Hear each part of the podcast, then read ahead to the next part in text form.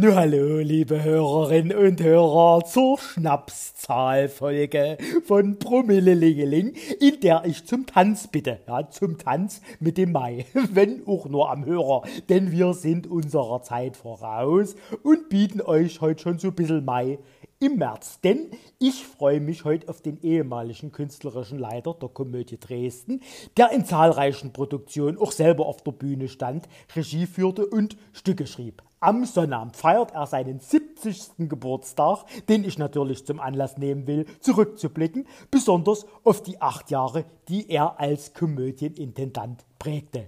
Jürgen May.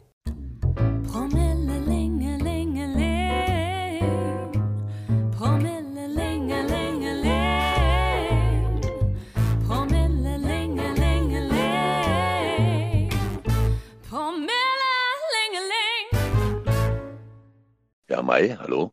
Herr May, König ist Carling. Einen wunderschönen guten Abend und herzlich willkommen in meinem Podcast. Ja, schönen guten Abend. Was heißt, was heißt denn eigentlich Podcast? Gibt es da eine sinnvolle Übersetzung? Also, ich habe jetzt keine in dem Sinn gefunden. Ne? Ich habe ja mal ja. gesagt, in der ersten Folge mit Oli P. habe ich schon gesagt, letztendlich ist ein Podcast das, was ich höre, wenn ich besoffen unter der Decke liege und über mir unterhalten sich zwei. Das ist eigentlich Podcast. Wir müssen gleich mal Tacheles reden, was die HörerInnen natürlich nicht wissen. Wir telefonieren schon seit zweieinhalb Stunden, versuchen hier die Technik ans Laufen zu bringen. Die hat hier ein ja. bisschen, bisschen gestreikt mit uns. Irgendjemand hatte was dagegen, dass wir uns hören. Hä? Aber jetzt, ja, ich, äh, äh ist so.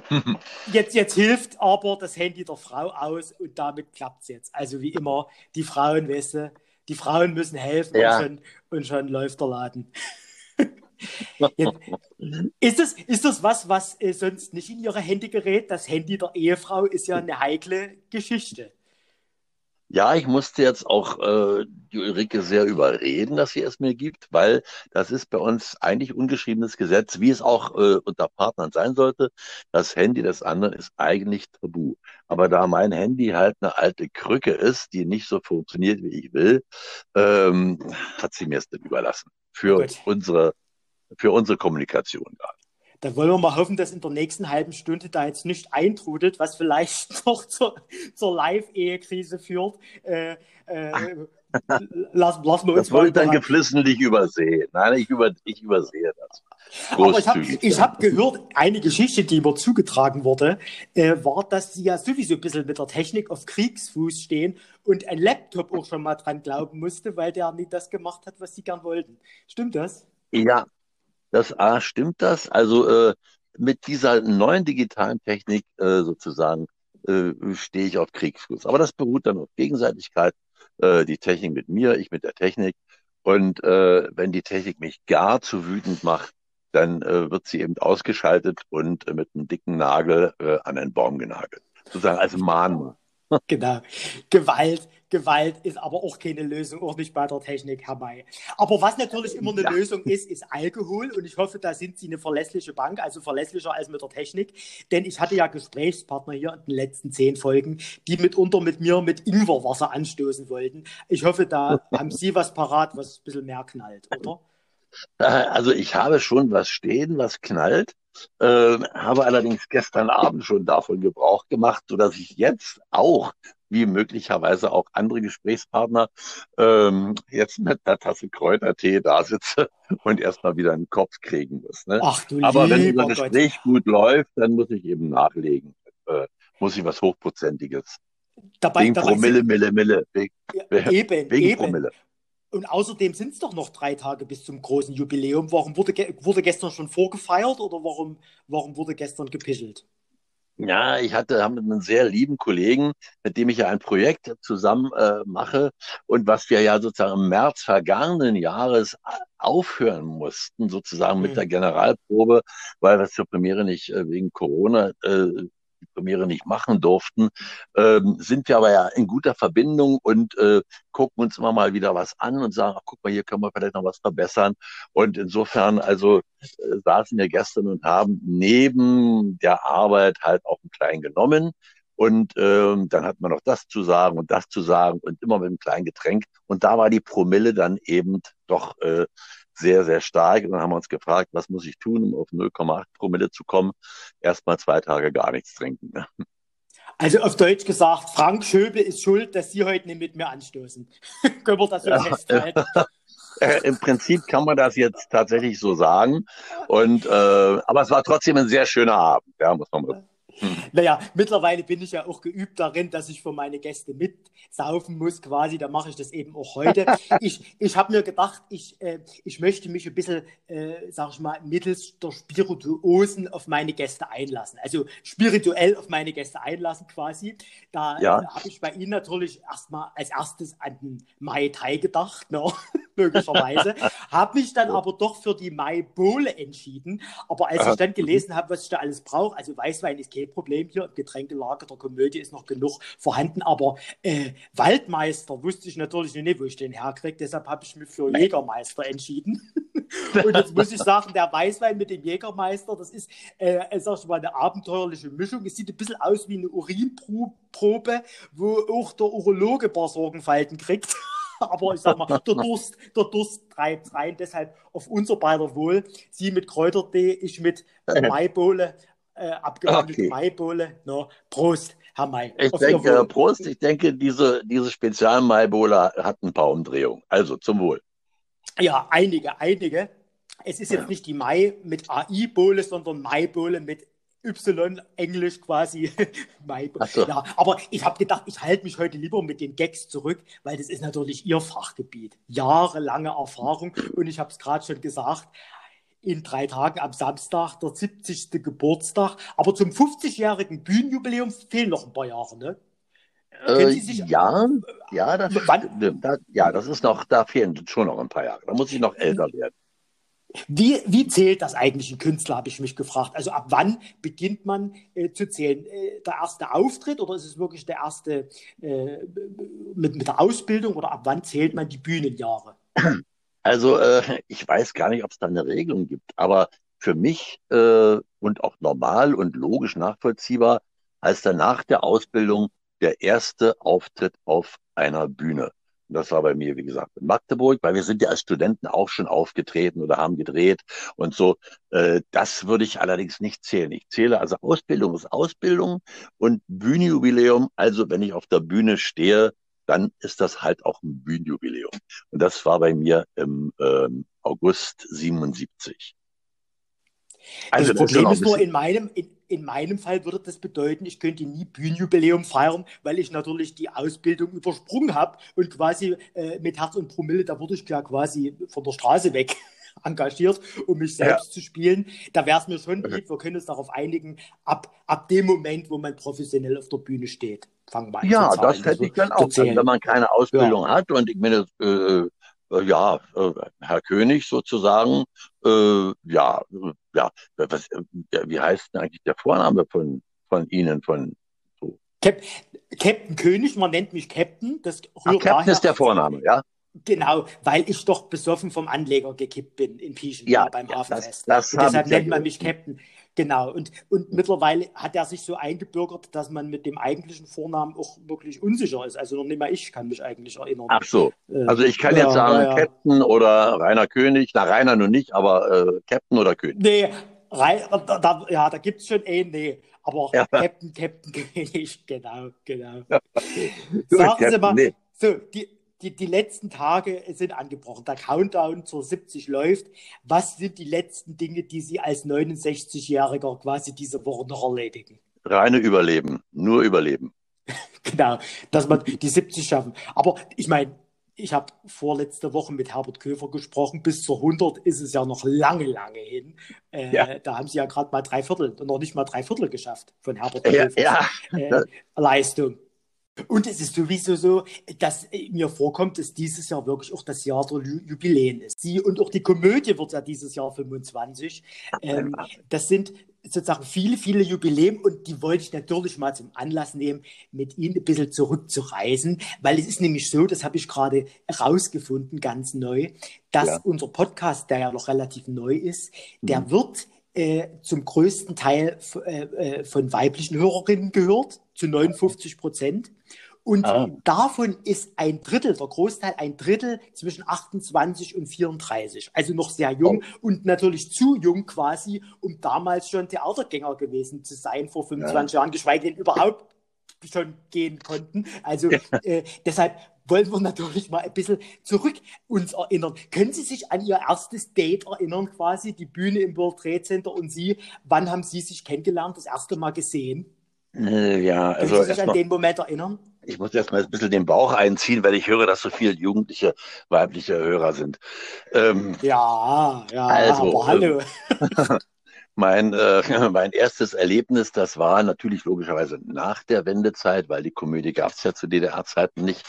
Ähm, das war eine gute Frage. Äh, ich habe das erste Stück, das war eben mit äh, Herbert Köfer, denke ich mal. Das war mit Herbert Köfer, drei Männer im Schnee. Das war die erste Begegnung mit der Komödie. Also, wenn ich, als ich auf der Bühne stand, ich war vorher schon mal da und habe mir was angeschaut. Hm. Also, ähm, das war dann halt, ähm, ich sag mal, 99. Wie haben Sie das wahrgenommen, als Sie dann auch äh, in Dresden gespielt haben? Haben die Dresdner erstmal ein bisschen gefremdelt mit dieser Bühne oder waren die sofort stolz, dass, dass Sie in Dresden die erste Komödie haben und bis heute ja in Sachsen die einzige Komödie eigentlich haben. Ja, naja, da spalten sich ja dann immer die Geister. Ne? Einige sagen, äh, und ich kenne ja, ich kenne ja Dresdner, die sagen, oh, was soll denn das jetzt hier, ja? Und andere, die sagen, oh, wir sind, äh, wir haben eine Komödie, da gehen wir mal gleich hin. Also diese beiden Parts gibt's ja bei allem Neuen. Und so war es auch bei der Komödie. Womit hat das zu tun eigentlich aus Ihrer Sicht, dass der Boulevard eher so was ist, was aus den alten Bundesländern eine Tradition hat? Mhm. Ja, das ist erst richtig. Das hat natürlich historische Ursachen, weil es ja in der DDR sowieso keine Privattheater gab. Also da waren alle Theater staatlich subventioniert und äh, mussten natürlich auch das, also wer zahlt, hat das Sagen. Und äh, insofern haben sie das gespielt, was äh, genehmigt wurde. Und das ist bei Privattheatern ja ein bisschen anders. Und deswegen gab es in der DDR, die ja eine Diktatur des Proletariats war, äh, keine Privattheater. Und insofern ja. habe ich das ja sehr genossen, dass es plötzlich Privattheater gab. Und, äh, und der Boulevard war ja in der DDR auch ein bisschen verpönt. Das darf man auch nicht vergessen. Ach, leichte Kost, schnell hingeschmissen und so.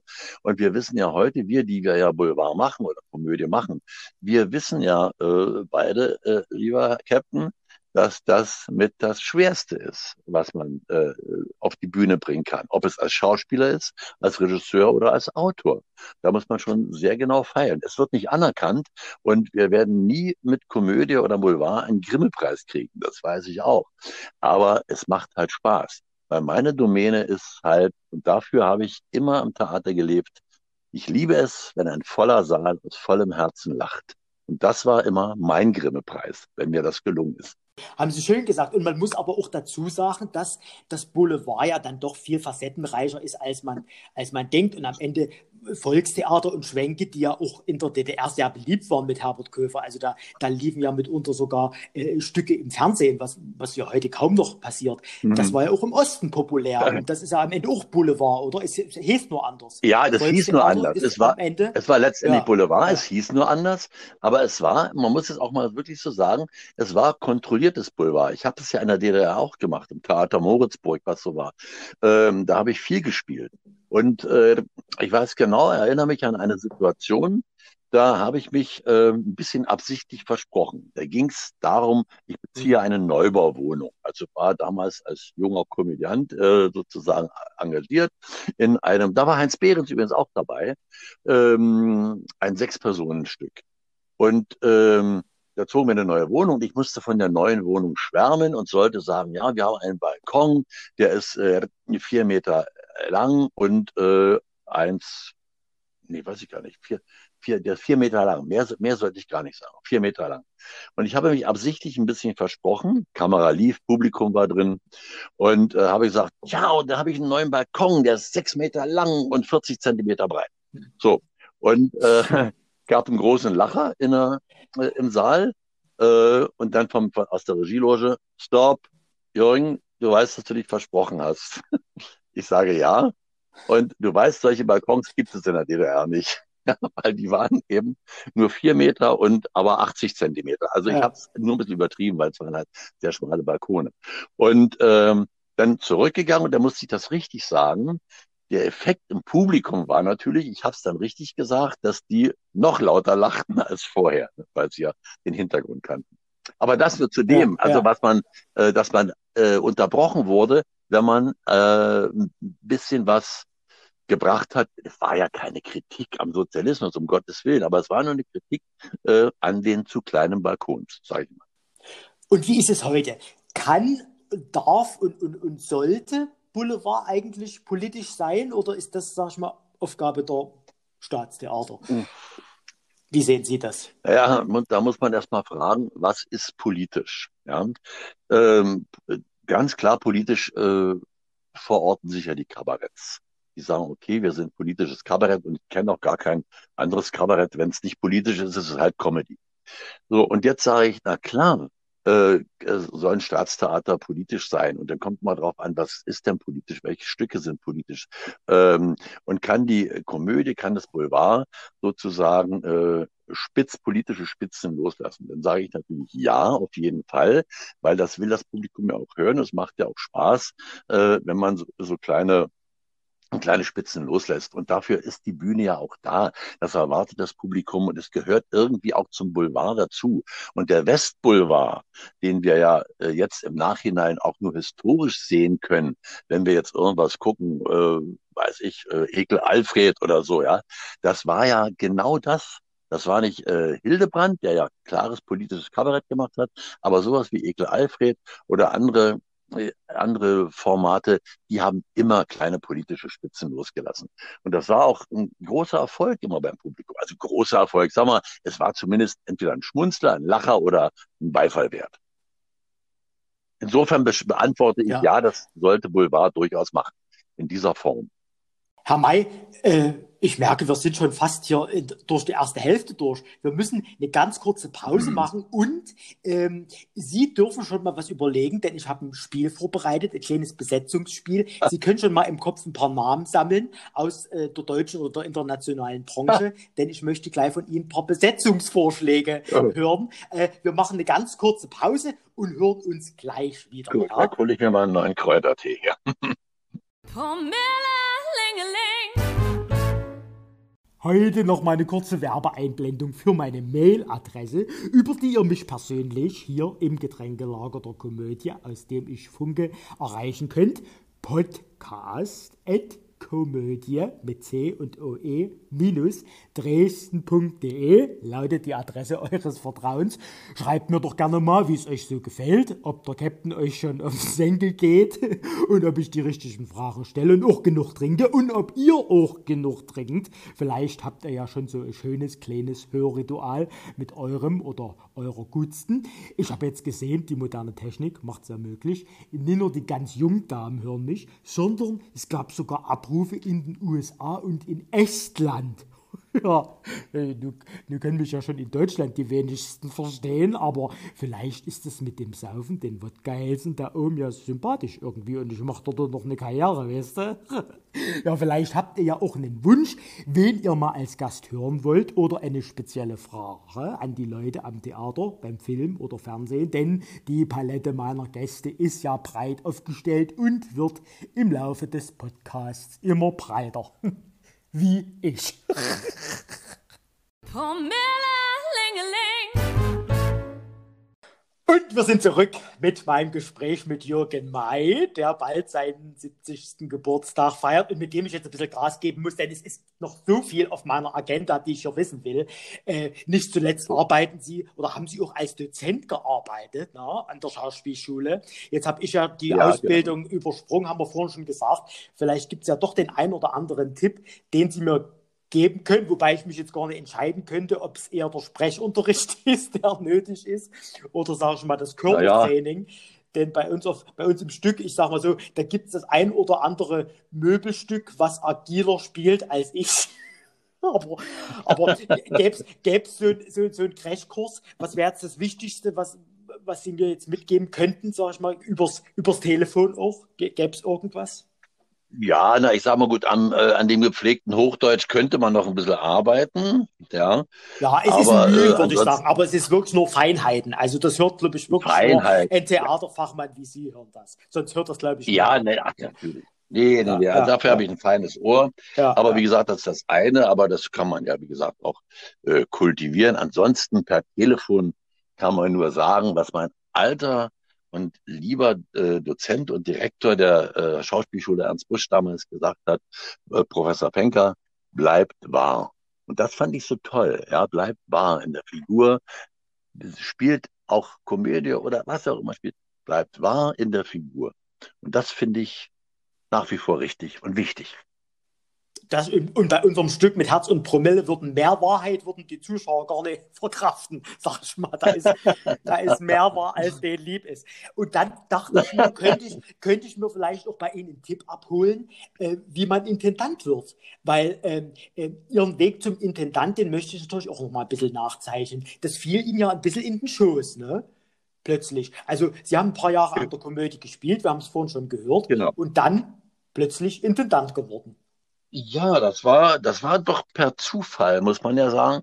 Denn äh, ich inszenierte gerade ein Stück äh, mit dem Zwinger-Trio zusammen und der, mein Vorgänger oder der ehemalige Intendant der Komödie, Herr Schlesselmann, der hatte sich mit dem Wölfer scheinbar ein bisschen überworfen, was ja ich gar nicht so richtig wusste. Ich war als Regisseur da und habe probiert und ähm, dann musste ich in der Pause runter ins Büro und habe gesagt, ich will mal den, den äh, Schlesselmann sprechen und äh, ich habe noch ein Problem darüber, dass der Schlesselmann ist nicht mehr da. Ich sage, na, wann kommt er denn wieder? Äh, der kommt gar nicht mehr wieder. So, was war passiert? Schlesselmann hatte also so einen Zoff mit Wölfer und mit seinem Atlatus Schwarz, ähm, dass er seine Sachen genommen hat und die Komödie auf Nimmerwiedersehen verlassen hat. So, jetzt war gar kein Intendant da und dann kam der Schwarz, von dem ich gerade geredet habe, also der Assistent von Wölfer, sofort angereist und sagte, ja, was machen wir denn bloß? Ich sage, ja, ich habe, äh, wir haben einen Premierentermin, ich habe hier ein Ensemble, was soll ich dann machen? Ja, na ja, also äh, mal gucken. Und dann rief er wieder an und äh, dann sagt er, äh, pass mal auf, Jürgen, äh, könntest du dir zutrauen, äh, auch äh, nebenbei jetzt so äh, übergangsweise das äh, Intendantenbüro zu über, kannst du dich da reinsetzen? Ich sage, ja, reinsetzen kann ich mich, aber ich weiß nicht, was ich da machen soll. Also das erkläre ich dir schnell. So, also hatte ich einen Crashkurs von einem Tag, was man als Wichtigstes macht. Es war ja auch so, ich kannte ja Theater schon ein paar Jahre ähm, und war ja nicht so unbeleckt und habe ja auch sozusagen durchaus äh, mitbekommen, was Intendanten zu leisten haben. Und ähm, war dann im Prinzip in dem Büro, war dann also, rief dann gleich zu Hause an, ich komme erstmal nicht mehr nach Hause, weil ich jetzt in Dresden äh, übergangsweise Intendant bin. So. Ja. Ja. Und äh, ja, ähm, hatte aber auch noch, hatte aber auch noch einen Vertrag schon für Bad Segeberg, für die Karl-May-Festspiele. Ich war der Gegenspieler von Gojko Mitic, das war ja 2003. Ich sage, ja, äh, aber bis dann muss ich nach Bad Segeberg zu den Proben. Ich habe da schon einen Vertrag.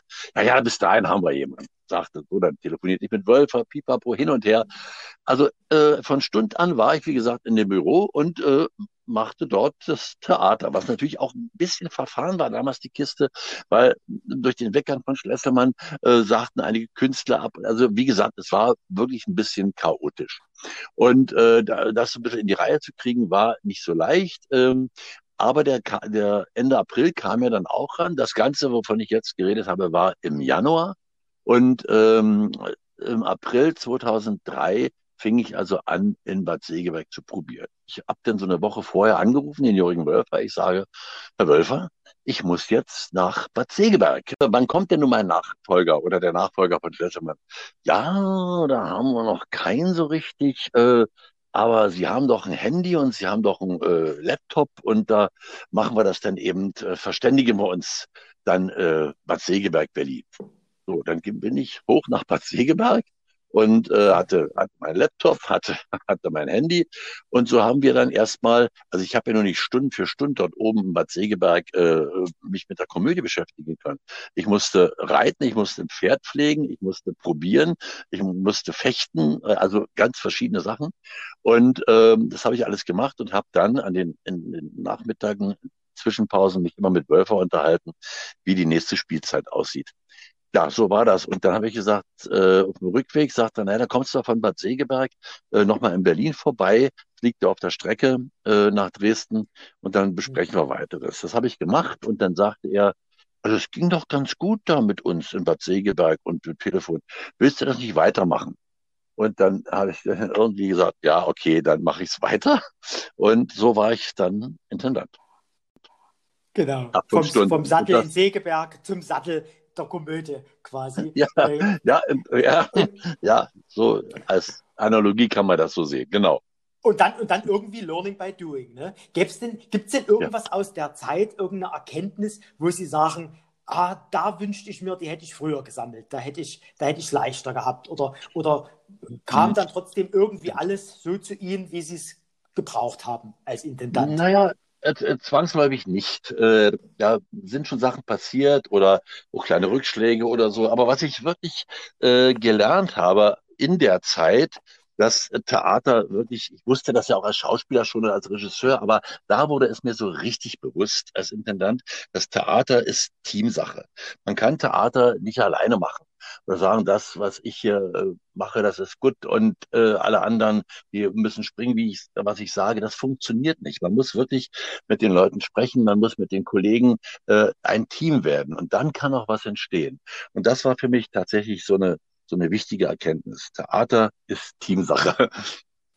Und wer hätte gedacht, dass sich auch durch Herrn Schlesselmann der Kreis nochmal schließt, weil er hat ja dann quasi parallel das Theater Wechselbad nebenan, was heute das Boulevardtheater ist, äh, äh, äh, gegründet und wo sie ja heute auch Erfolge feiern. Also quasi hat Herr Schlesselmann für sie gleich zwei künstlerische Laufbahnen gegeben. Einmal als Intendant der Komödie und später, ein paar Jahre später, äh, am Boulevardtheater. Aber was ist ja. denn der künstlerisch, der, der künstlerisch größte Wunsch, den Sie sich als Intendant auch an der Komödie erfüllen konnten? Oder an welchen Meilenstein denken Sie am liebsten zurück, wenn Sie an Ihre Intendantenzeit an der Komödie denken?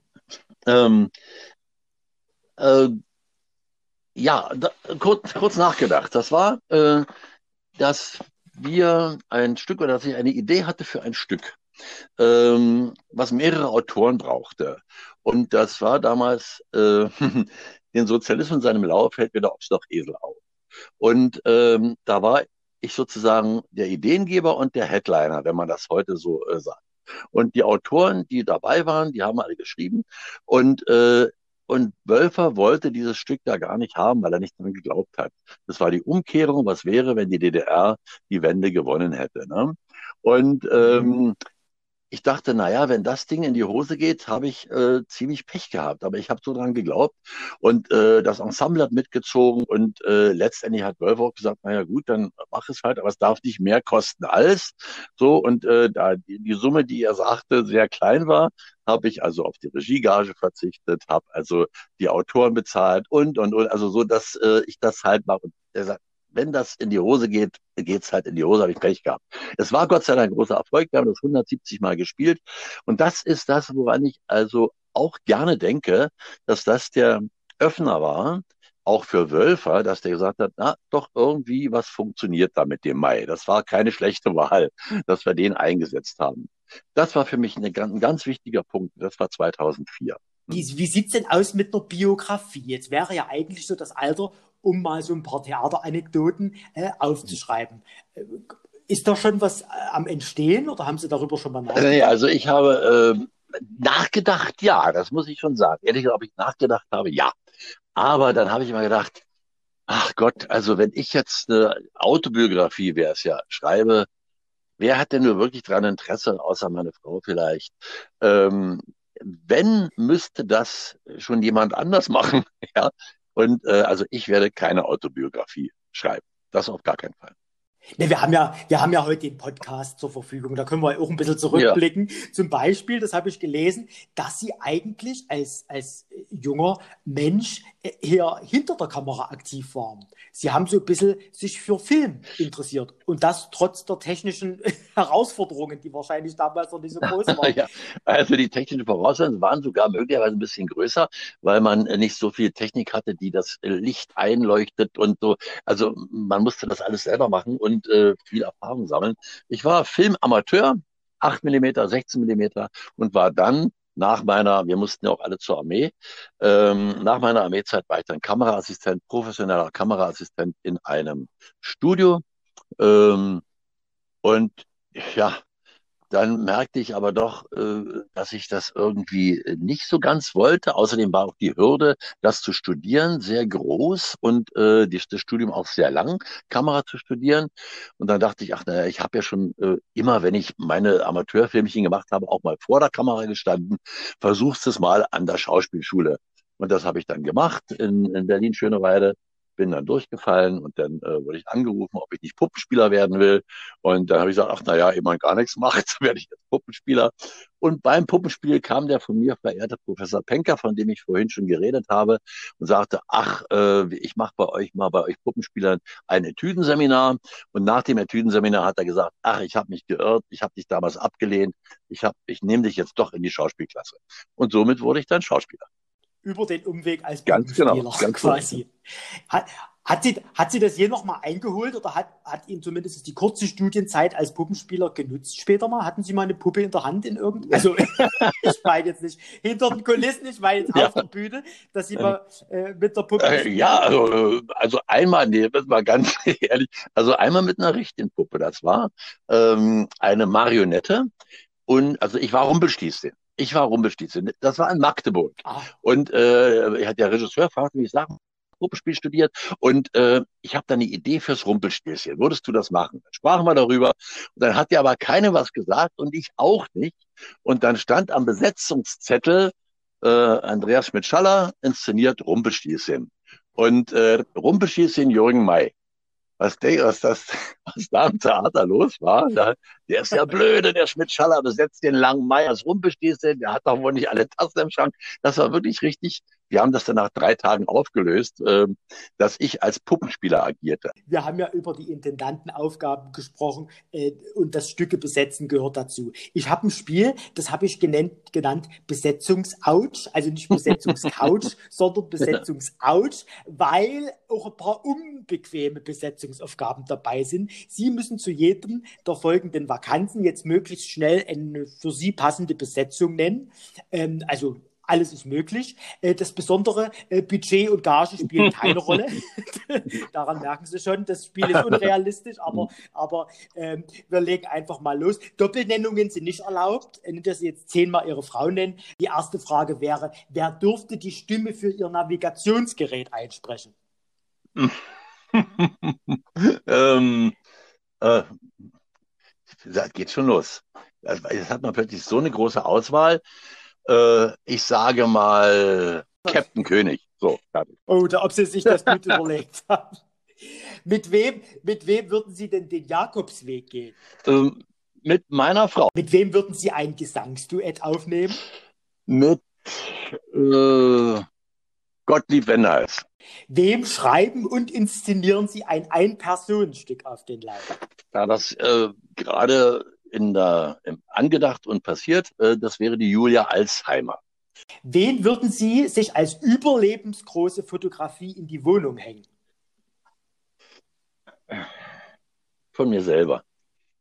Wer durfte Sie jeden Morgen mit einem Witz wecken? Karl Dahl. Wer durfte Sie jeden Abend mit einem Lied zum Einschlafen bringen?